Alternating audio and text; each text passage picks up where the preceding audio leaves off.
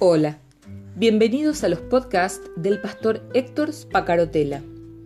Escúchalos, compártelos, pues lo que Dios tiene para vos hoy también será de bendición para alguien más y será seguramente en el momento justo.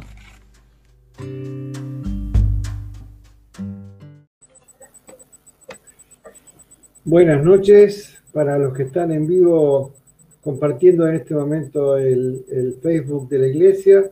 Eh, buenos días o buenas tardes para aquellos que lo van a escuchar en diferido. Hubo mucha gente que eh, invité a que participara de, esta, de este encuentro y que me ha dicho que no lo puede escuchar a esta hora y que le mande después el link de YouTube. Vos sabés que para nuestra iglesia el uso de las redes sociales es muy importante. Eh, estamos tratando de satisfacer aquello que creemos que Dios nos está pidiendo para este tiempo. Así que te doy la bienvenida a este ratito que todos los miércoles a las 20:30 estamos acostumbrados ya a tener, que se llama Momento de Encuentros. Y hoy con un invitado especial. Lo voy a poner en cámara al doctor Jorge Lemos mientras lo presento un poco más eh, y que te cuento algo de él. Buenas noches, Jorge, ¿cómo estás? ¿Qué tal? Buenas noches, ¿cómo estás, Héctor? yo me encuentro bastante incómodo siempre de tener que tutear a las personas a través de, pero nos conocemos hace mucho tiempo, ¿no? Y no sería honesto si te tratara de usted y usara protocolos de otro tipo. No es necesario. No es necesario. bueno, muchas gracias por aceptar la invitación. Eh, yo les cuento a todos los que están participando o escuchando que eh, Jorge Lemos es eh, doctor, es médico, especializado en ginecología y obstetricia. Vos después me corregís, Jorge. Y, y, además es pastor evangélico de la iglesia cuadrangular. y nos conocemos hace mucho tiempo, hemos tenido varias aventuras ya juntos. Creo que hace más de 15 años que eh, compartimos micrófonos y charlamos de muchas cosas. Él participó y casi fue coautor de, un libro que publicamos en el año 2010 sobre ética también. Para Jorge es muy importante la cuestión ética. Y entonces eh, creo que también se enmarca dentro de eso lo que vamos a charlar esta noche. Eh, Jorge, presentate vos un ratito, corregime todas las barbaridades que yo pueda haber dicho y después te, introduzco en el tema. Bien, eh, buenas noches primero a todos los que están viendo esta transmisión. Eh, mi nombre es Jorge Lemos, soy eh, primero hijo de Dios. Vamos a poner orden de prioridades. y después todo lo que viene son las condecoraciones. Soy médico, en el área de ginecología obstetricia y más particularmente en los últimos cinco años en medicina fetal, eh, por lo cual me relaciona mucho con la temática que vamos a tratar eh, en, en, esta noche. Y aparte, bueno, obviamente estoy ordenado pastor desde el año 1990 por la Iglesia Evangélica Cuadrangular. Bueno, eso es una sinopsis. Muy lejos no estaba entonces. Lo que no sabía era tu especialización en en, eh, eh, el, embarazo, en, los, en, los, en la cuestión fetal. ¿Cómo, es que se llama técnicamente? Medicina fetal o medicina materno-fetal. Medicina materno-fetal. Bueno, y, estamos en un día muy especial. Eh, hemos visto en los noticieros que se están juntando, dividiendo la plaza del Congreso, la gente de los pañuelos celestes y la gente de los pañuelos verdes. y eh, y, daría la impresión como que cuando uno hablara del tema, lo primero que hay que ver es qué tipo de pañuelo te vas a poner en el cuello o en el, puño de la mano para identificarte, ¿no? Y, y, uno dice, bueno, hablo con el doctor Jorge Lemos que va a hablar de medicina, hablo con el pastor Jorge Lemos que va a hablar de una visión eh, cristiana de esta problemática que está decidiéndose hoy en el Congreso, hay que pararse en un lugar o en el otro, o hay un punto en el cual que seas médico y que además tengas eh, un compromiso cristiano como pastor, se juntan y se habla de lo mismo. A ver, eh, todo esto tiene un punto de confluencia. Eh, la medicina tiene que, de acuerdo a las corrientes más modernas, estar basada en la evidencia. lo que vamos a hablar está basado en la evidencia. La evidencia es lo que fundamenta la realidad de los conceptos que uno dice y el nivel de realidad de esos. Hay distintos niveles de evidencia y esto estaría en el primer nivel A1. Bueno, no me podrán explicar ahora lo que son eh, los niveles de evidencia de, de Cochrane, que es lo que relaciona medicina, pero tenemos en el nivel más alto de la evidencia. Y obviamente, cuando fundamento desde lo que creo, automáticamente esto confluye en un punto, en un punto a desarrollar. El feto es un ser humano desde el momento de la concepción. Y bueno, no sé si seguir o... No, eh, o sea, no, se trata de una, de una cuestión de un punto de vista que pueda estar teñido de subjetividad a partir de tu fe. Si vos, si vos, no, si vos no fueras una persona de fe, científicamente, ¿podrías hablar de este tema con los mismos términos? Absolutamente, es decir, acá yo creo que se ha corrido el eje de la discusión a un problema de creencias. Y en realidad esto no es un problema de creencias. No pasa por si yo estoy de acuerdo con lo que dicen los cristianos, judíos, los maometanos o cualquier concepción religiosa. Esto lo dice la ciencia. Por lo tanto, eh, se corrió a la biología de costado, se la desplazó y aparte se transformó también en un tema de política. Convengamos que acá hay intereses políticos de por medio, más allá de los conceptos filosóficos o religiosos. Eh, el tema está politizado y obviamente en determinados sectores, por sobre todas las cosas cuando se hace un análisis desde el materialismo dialéctico, que es un concepto filosófico, se va a estar probablemente del lado del color verde. Pero lamentablemente la, la ciencia es azul. La ciencia es azul. Por muchísimas razones que podemos sí fundamentar. Claro, por supuesto, sí. Te escuchaba hablar de, de la política y claro, cuando el presidente anuncia que va a subir al Congreso eh, la, el, tema para que vuelva a debatirse tenía claramente una corbata verde y daría la impresión como que alguien que tuviera una simpatía o una militancia o que estuviera de acuerdo con la política eh, eh, del gobierno eh, nacional debiera ser de color verde por, una, por una consecuencia de adhesión a lo que ellos están defendiendo, ¿no? Eh, y, esto me preocupa porque se convierte en una ideología.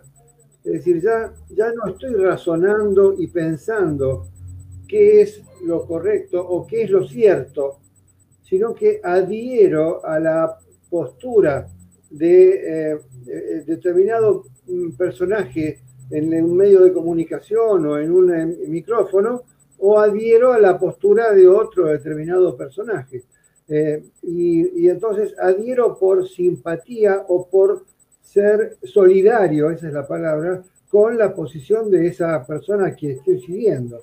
Pero yo quisiera darte todo el tiempo, tenemos 45 minutos más, que todo el tiempo que necesites para desarrollar. Yo te escuché dar una conferencia hace dos años atrás, cuando se debatió en el Congreso, te escuché dar una conferencia con un abogado eh, que estaba eh, siendo auspiciada por el colegio, por el Consejo de Pastores de acá de Río Gallegos, y quisiera darte todo el tiempo para que seas vos el que desarrolle. Y por supuesto que les dejo abierto la posibilidad a cada una de las personas que están escuchando que puedan preguntar y te transmitiré sus preguntas. Bien. Bueno, eh, en primer lugar, el concepto de vida en cuanto a existencia e identidad de ser humano, podemos hablar de lo más reciente y aún de ciencias auxiliares como la ontogenia y la filogenética. Eh, son dos ramas de la ciencia, una que estudia la ontogenia a el ser humano desde su origen, desde su concepción, hasta el último día de su vida. Una cuestión interesante de esta palabrita ontogenia, que es una palabra que proviene del griego, que se puede dividir en tres términos. Onto, que significa ser, genos, origen o raza, y la terminación ia, que significa cualidad. Curiosamente, ontogenia, cualidad del origen del ser humano. Es decir, la ontogenia identifica el ser humano sin haber conocido todavía al genoma, que es el culmen del descubrimiento de la ciencia y en lo cual se fundamenta finalmente todo, ya la ontogenia lo definía como ser humano desde el momento de la concepción. Otra rama adyacente es la filogenética. La filogenética es una rama de la ciencia que enlaza el desarrollo de todas las especies humanas. Y a todas, curiosamente, también le da identificación de ser desde el momento en que son concebidos. Entre ellos está el ser humano. Pero sin duda alguna que el punto más importante de la evolución de la ciencia es el que se produce cuando eh, en el siglo pasado, si bien el proyecto Genoma Humano termina en el año 2003, pero ya el, el proyecto estaba en desarrollo durante los años 90, al punto que en el año 1997 lo reconoce entre el conjunto de derechos humanos y patrimonio de la humanidad. ¿Qué es el genoma humano? Todos, de alguna manera, conocemos que un ser está formado por células. Esas células, a su vez, están constituidas por una estructura, digamos, más fina, que es el ADN. ¿Quién no ha escuchado hablar del ADN? Una cuestión de mostrar la identidad de una persona. Si yo digo que el ADN demuestra la identidad de una persona, estoy defendiendo la estructura del ADN del momento desde su origen. Vamos un poco más adelante. Eh, el ADN está formado por otras estructuras más pequeñas, que son los genes y los cromosomas. Genes y cromosomas que son aquellos que por parte 23 genes transmiten las características eh, físicas del individuo y dos de ellos la identidad sexual. ¿Mm? El cromosoma X y el cromosoma Y, que según cómo se haga la conjunción, determina varón o hembra. Ahora, cuando se descubre el genoma humano, genoma humano, se llega a una estructuralidad más compleja que lo podríamos definir más o menos de la siguiente manera el genoma humano es el conjunto de genes de un organismo, es el patrimonio genético almacenado en el conjunto de su ADN o de sus cromosomas que le permiten al ser humano expresado como tal, como. Ahora, ¿cuándo surge entonces el fenómeno de la identidad como ser humano? el genoma está constituido a las seis horas de haberse unido ambas gametas masculina y femenina. Es decir, producida la fecundación, seis horas después cuando eh, el huevo, la primera estructura que genera la unión de ambas gametas masculina y femenina, todavía ni, ni siquiera inició su tránsito a través de las trompas de falopio para poder llegar al útero. Entonces creo que... Perdóname, quiero ponerlo en palabras que todos los que están escuchando puedan entender. Lo que vos estás diciendo es que eh, el, papá y la mamá o el hombre y la mujer tienen una relación sexual eh, y seis horas después ya está perfectamente individualizado genéticamente ese individuo en el vientre de la madre. Exactamente, una vez que se produjo la fecundación, es decir, la unión de la célula masculina con la célula femenina, se genera la primera estructura, se denomina genéricamente huevo eso, eh, en analogía con todas las eh, formas de procreación de, de las especies, y la estructura que define después al ser humano con sus características físicas, que es el genoma, se formó a las seis horas posteriores a la unión de las dos gametas masculina y femenina. Es decir, es una estructura totipotencial que le da identidad al sujeto seis horas por concepción. Con lo cual echa por tierra cualquier teoría que quiera decir el ser humano no es ser desde el momento de la concepción. No es después de las 14 semanas, ni antes de las 12, ni en las 22, no, no, seis horas después de la concepción. ¿Mm? Y esto es un proyecto terminado en el año 2003 y que define en, una manera sublime y totalmente eh, eh, verdadera como carácter de realidad cuando el ser humano es ser humano. si, yo, dividiera la pantalla en tres e invitara a otro científico, ¿podría defender con argumentos tan sólidos una posición distinta de la que vos estás diciendo? Científicamente hablando, ¿podría alguien pararse y decir, no, no, esto que está diciendo Jorge Lemos no es así en realidad? Bueno, a un director del CONICET que hace 10 años atrás decía lo mismo que digo yo ahora, eh, hace dos años atrás le escuché decir totalmente cosas distintas. Eh, no sé qué le hizo cambiar de parecer, ¿no? Porque hace 10 años atrás decía absolutamente lo mismo que yo estoy exponiendo en este momento. Y dos años atrás, bueno, entró en una contradicción. Eh, están las grabaciones de la primera, digamos, debate que él dio en su entonces, cuando este, habló del genoma, y lo que expuso hace dos años atrás, cuando se generaron eh, los grupos de debate previo a la presentación de la ley, y él mismo se contradijo entre uno y otro discurso.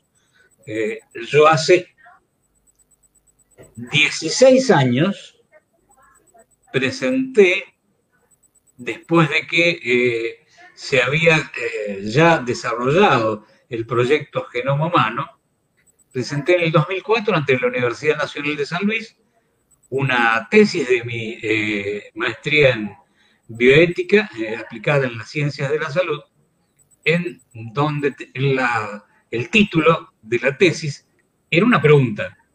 ¿El embrión humano tan solo un diálogo celular?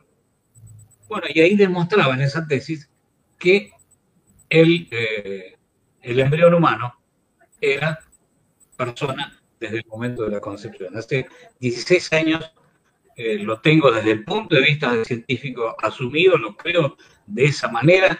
No está influido por una cuestión de lo que creo desde el punto de vista de, mi relación con Dios. Eh, así que bueno, eso es así, es totalmente demostrable, es rebatible, bueno, quien quiera eh, argumentar lo contrario, estoy argumentando desde otro sector que no tiene que ver nada con la ciencia. Esto es de ciencia 100%.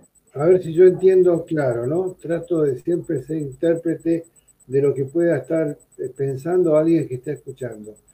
Eh, está, alguien, puede, alguien que, que se para en una bandera de un color distinto o que siente o que interpreta las cosas de una forma distinta, podría decir, este es mi cuerpo y yo tengo derecho sobre mi cuerpo.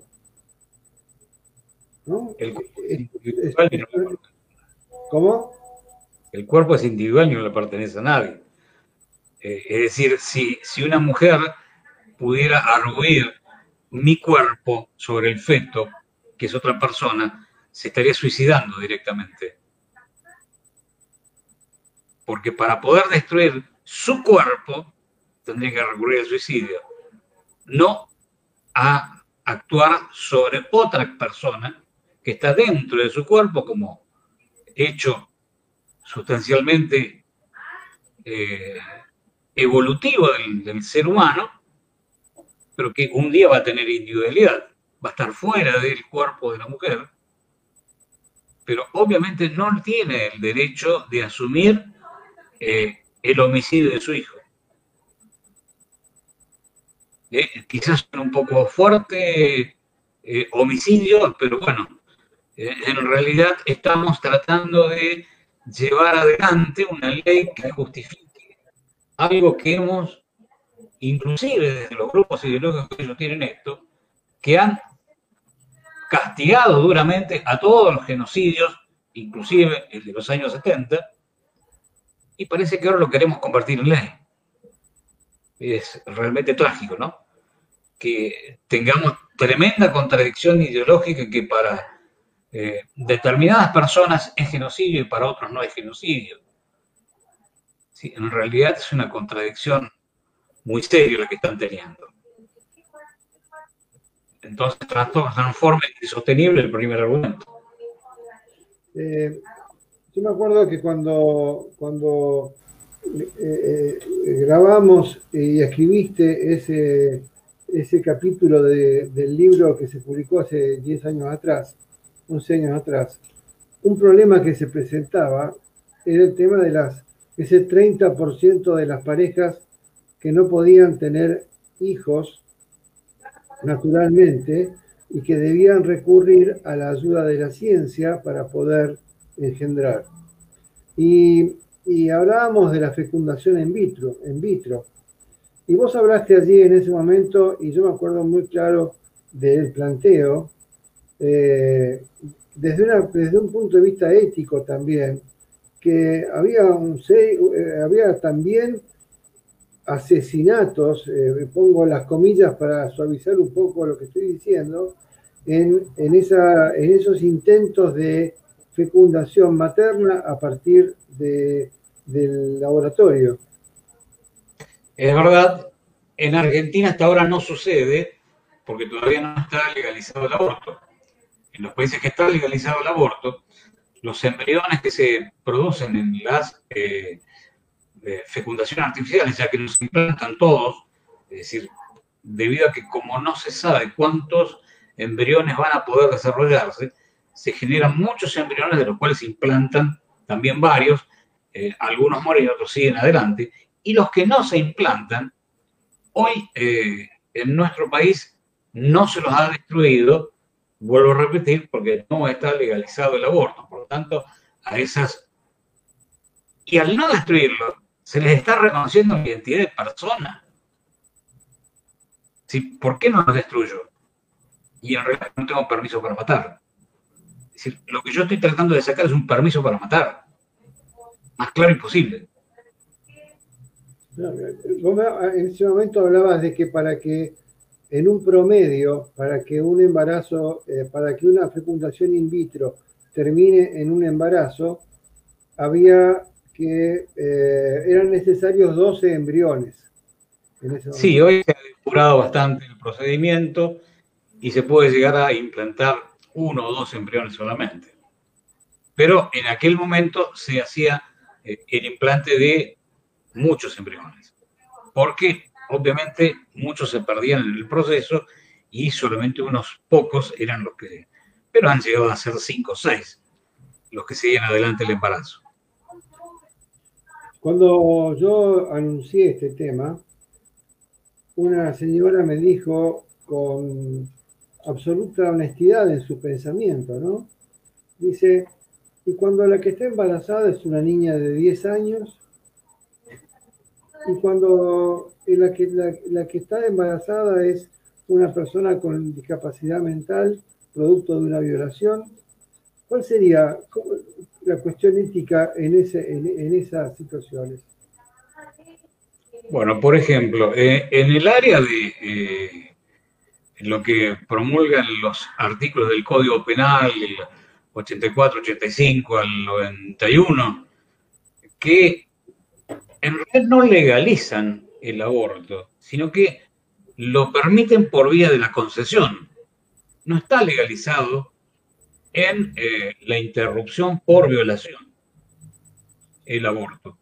Si no, lo, es que no lo consideren criminal, simplemente que por una vía de concesión permite hacerlo. No obstante, en esa área existe lo que se denomina abstención de conciencia. Cosa que yo, por ejemplo, la tengo presentada y firmada ante el Consejo Médico de la provincia de Santa Cruz. Eh, entonces, ahí sí yo puedo también abstenerme de, de acuerdo a lo que yo creo, biológicamente o religiosamente. Decir, bueno, yo no lo voy a hacer.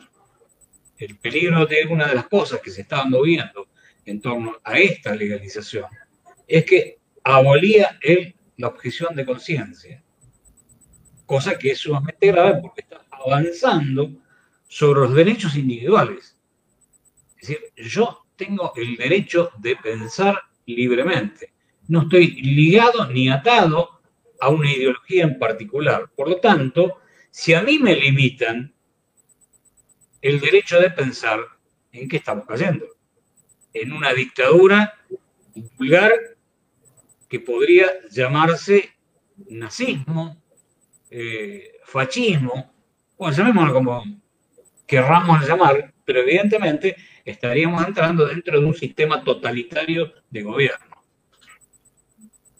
Este, la niña de 10 años eh, que quedó, que ya está desarrollada eh, como mujer, ha tenido sus primeros menstruaciones eh, y, queda embarazada, dicen que eh, es un embarazo de alto riesgo y que puede eh, estar en riesgo la propia vida de la, de la, niña, porque su cuerpo no está preparado para, para, el, para el embarazo, para llevar adelante el embarazo, ¿no?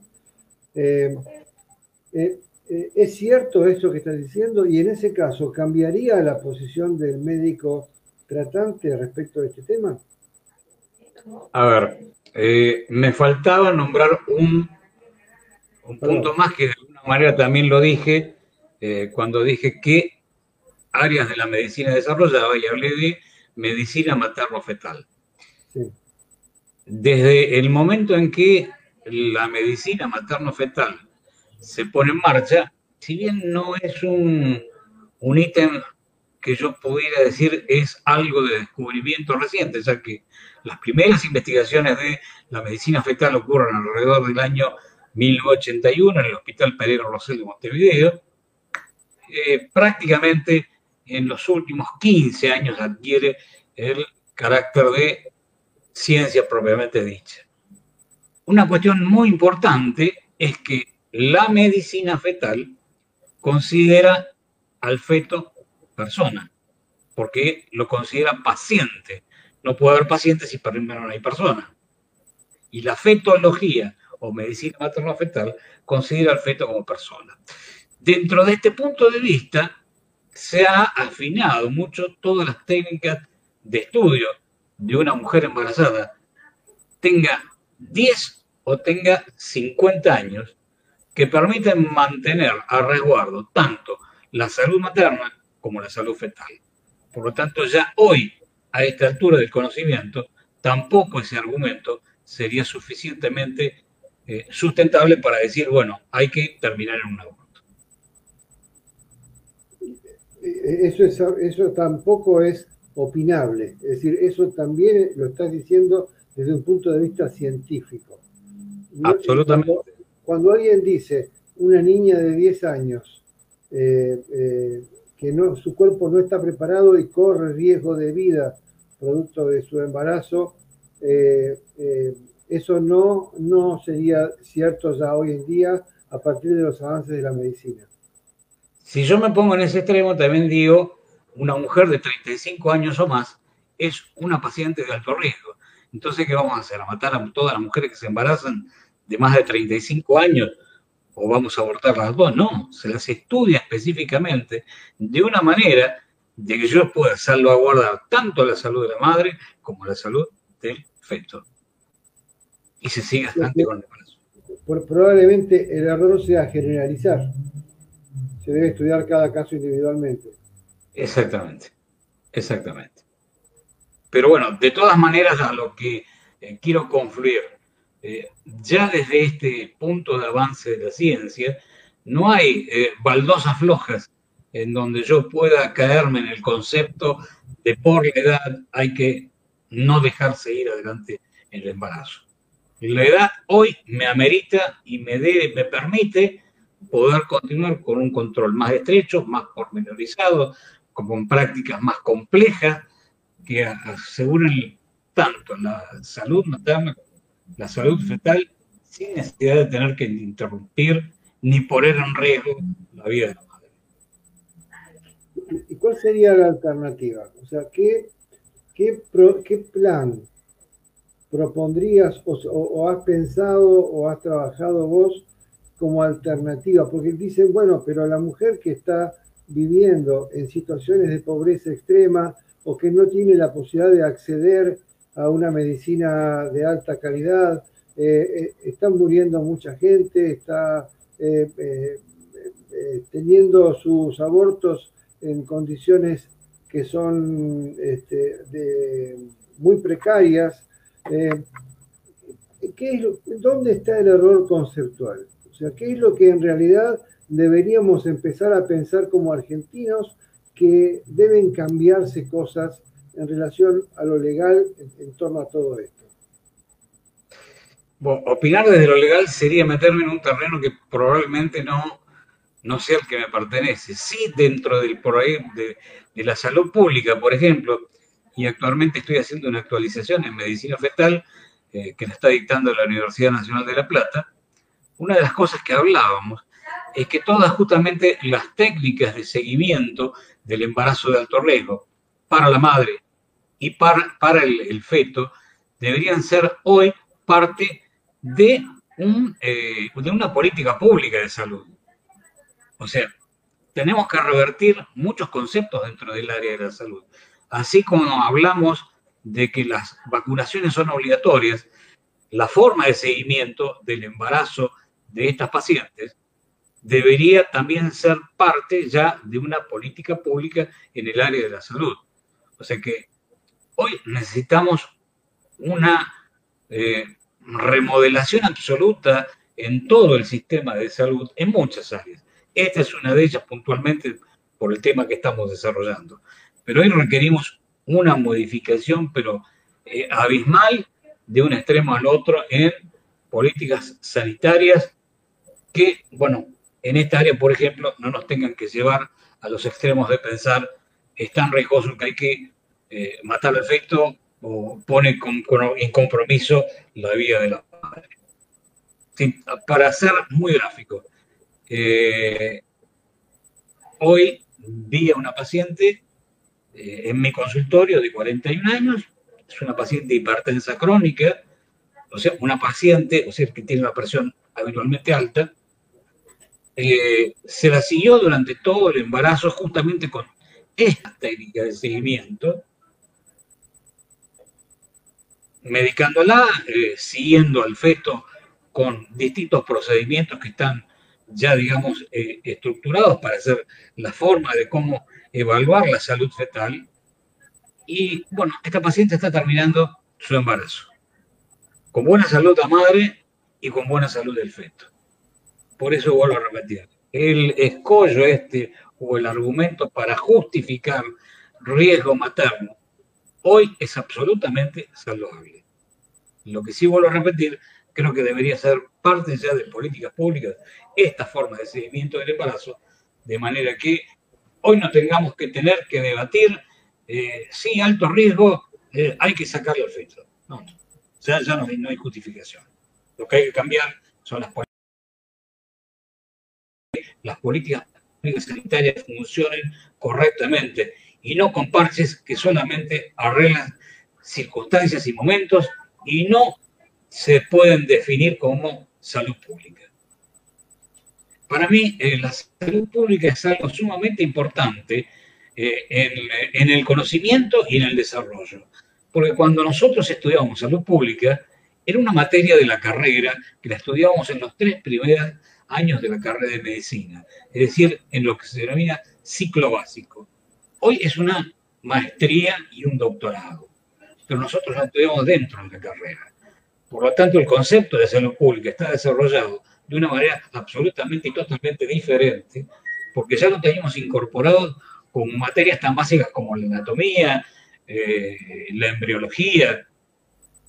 Entonces, ya, eh, vuelvo a lo mismo. Eh, creo que hay que hacer una profunda modificación de la salud pública en todas las áreas. En esta puntualmente ya tengo mi concepto, pero que se pueda adornar al siglo XXI. En un país, en una crisis social y económica como la que tenemos hoy y la que vamos a tener en los próximos este, meses, que va a ser seguramente mucho más seria, ¿no? Una vez que se empiece a desvelar todo esto que está tratando de frenarse, eh, ¿puede hacerse un cambio eh, de fondo significa dinero hacer un cambio de fondo en la salud pública, porque da la impresión como que eh, se, invierte la ecuación.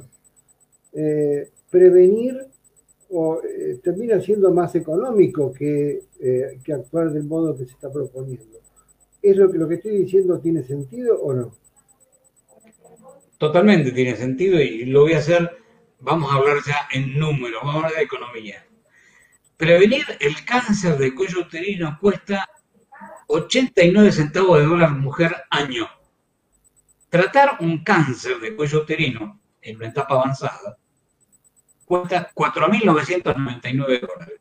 De 89 centavos de dólar a casi 5.000 dólares, tiene que haber intereses corporativos detrás que necesita mantener toda la estructura de la radioterapia, de la quimioterapia y de toda la vuelta que hay para poder mantener con una calidad de vida relativa a un paciente con cáncer.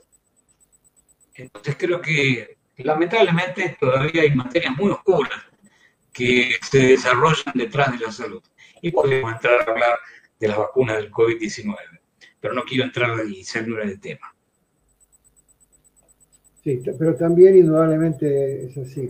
Y, eh, cuando uno ve, eh, yo supongo que vos habrás estudiado o monitoreado lo que está pasando en países que ya tienen aprobado el aborto legal eh, y que se han construido estas poderosas clínicas que se dedican exclusivamente al tema del aborto. vos ves que eso ¿Qué, ha significado para el país en cuanto a salud pública? ¿Qué, cambios ha habido eh, en relación con eso? En realidad no hay un cambio abismal de las características de la salud por legalizar o no legalizar el aborto. Y eh, podríamos hablar de cifras en la Argentina. Eh, las tasas de mortalidad materna en Argentina son el 61% de muertes maternas por causas obstétricas directas, el 27% de causas obstétricas indirectas. Y la diferencia, las causas de muerte por aborto, con lo cual es mínimo lo que son, ojo, todavía es importante. En realidad por mí, aunque sea una sola vida, para mí esa vida es importante. Lo que no podemos convertirlo en una bandera que la tasa más alta de mortalidad es por el aborto, no. Y lo que es más, en los últimos 10 años, la tasa de mortalidad por aborto se ha reducido un 62%. Con lo cual, evidentemente, sin haber introducido ninguna política, ni siquiera en métodos anticonceptivos, en planificación familiar, ha sido necesaria para reducir la tasa de aborto. Porque, a ver, no es verdad que los pobres son los que van a hacerse el aborto.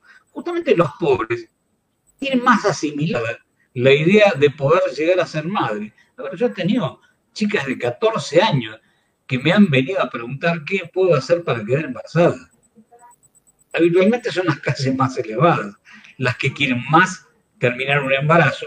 Y habitualmente lo hacen en condiciones que sí, son obviamente más seguras.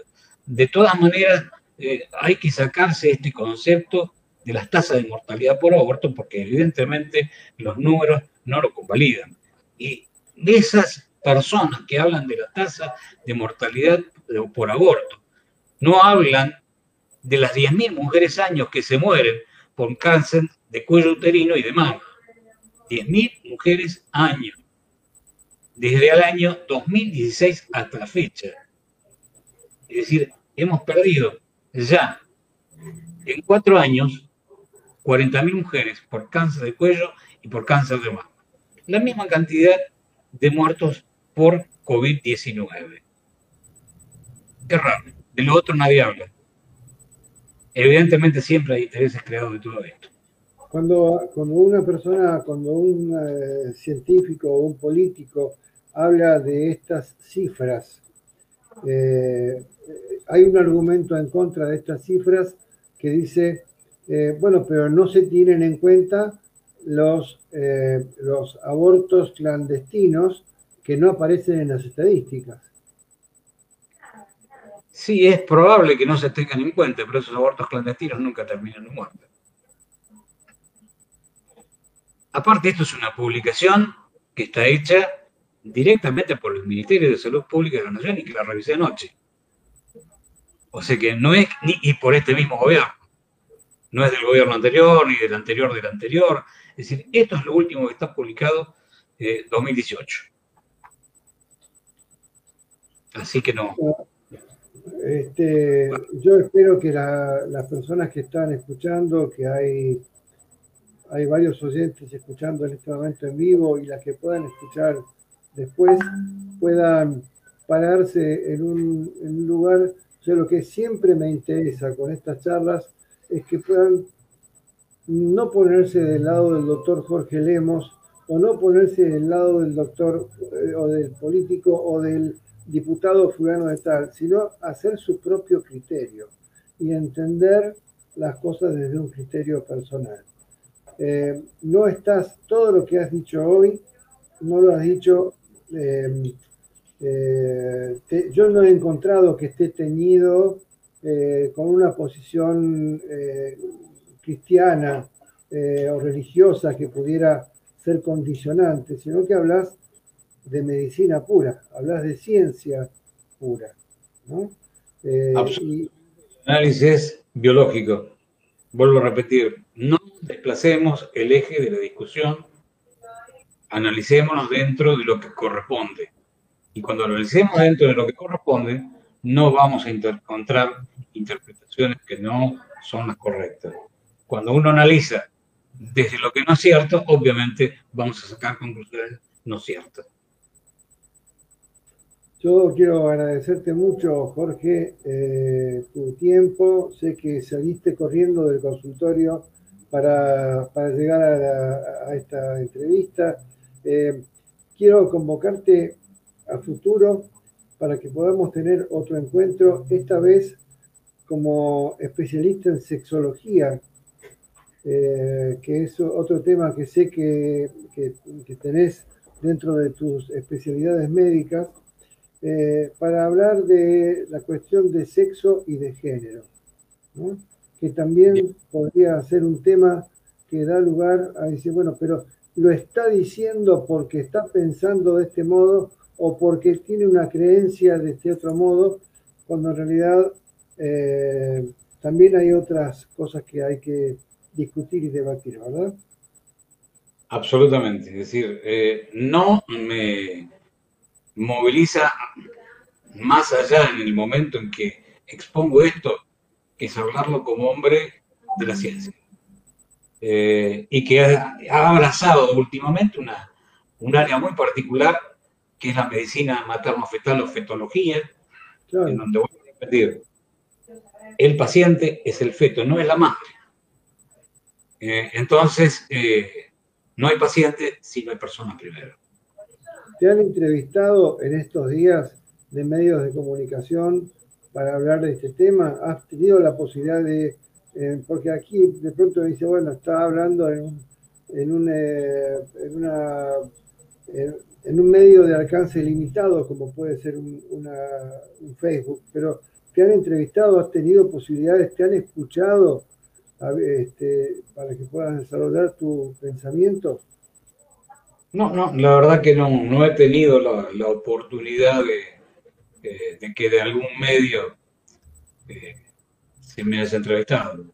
Como hoy, bueno, no estoy dentro de, de la salud pública, las posibilidades de, de entrevistas son más acotadas.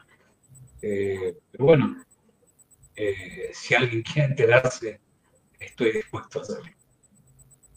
Eh, ¿Te incomodaría dejar un teléfono para que puedan comunicarse con vos, Jorge? No, no, en absoluto. En absoluto. ¿Querés darlo? Sí, es el teléfono de mi consultorio, que es el, el, móvil, ¿no?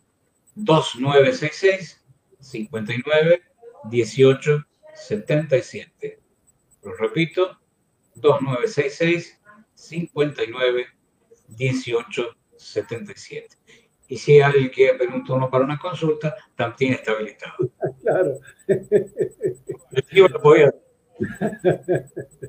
bueno, muchísimas gracias. Gracias por tu tiempo. ¿eh? Dale, por favor, un abrazo grande a tu esposa. Eh, sabes que los apreciamos mucho. Mi hijo menor, que está en Francia, desde el mes de febrero, así que por eso no está acá. Bueno. Eh, gracias Jorge otra vez y te convoco entonces para en algún momento podamos charlar sobre eh, sexo y género. ¿Sí? Cuando quieras. Muchísimas gracias. ¿eh? No, al contrario. Gracias a vos por esta oportunidad. Bueno, muchas gracias. Yo espero que realmente hayas podido sacarle provecho a esto. quiero decirte que voy a grabar Además de que va a seguir, por supuesto, en el Facebook de la iglesia para que puedas verlo en diferido cuando vos lo quieras, pero además voy a grabar eh, en YouTube, en el canal de YouTube que tiene mi nombre y apellido, Héctor Spacarotela, eh, eh, esta, esta charla para que la puedas difundir. No porque de este modo puedas mm, aumentar la cantidad de personas que piensan con un color celeste. No me interesa, lo que me interesa es ayudarte a pensar. Esa es mi preocupación. Yo convoco a hombres como Jorge Lemos porque nos ayudan a pensar, nos ayudan a tener un criterio propio, para que uno pueda eh, defender un pensamiento y no el pañuelo de un color determinado. Gracias por tu tiempo, gracias por acompañarme Gracias por estar allí y sacarle provecho a estos encuentros porque realmente espero que sean de, utilidad, de utilidad social más allá de lo religioso. Chao, Dios te bendiga.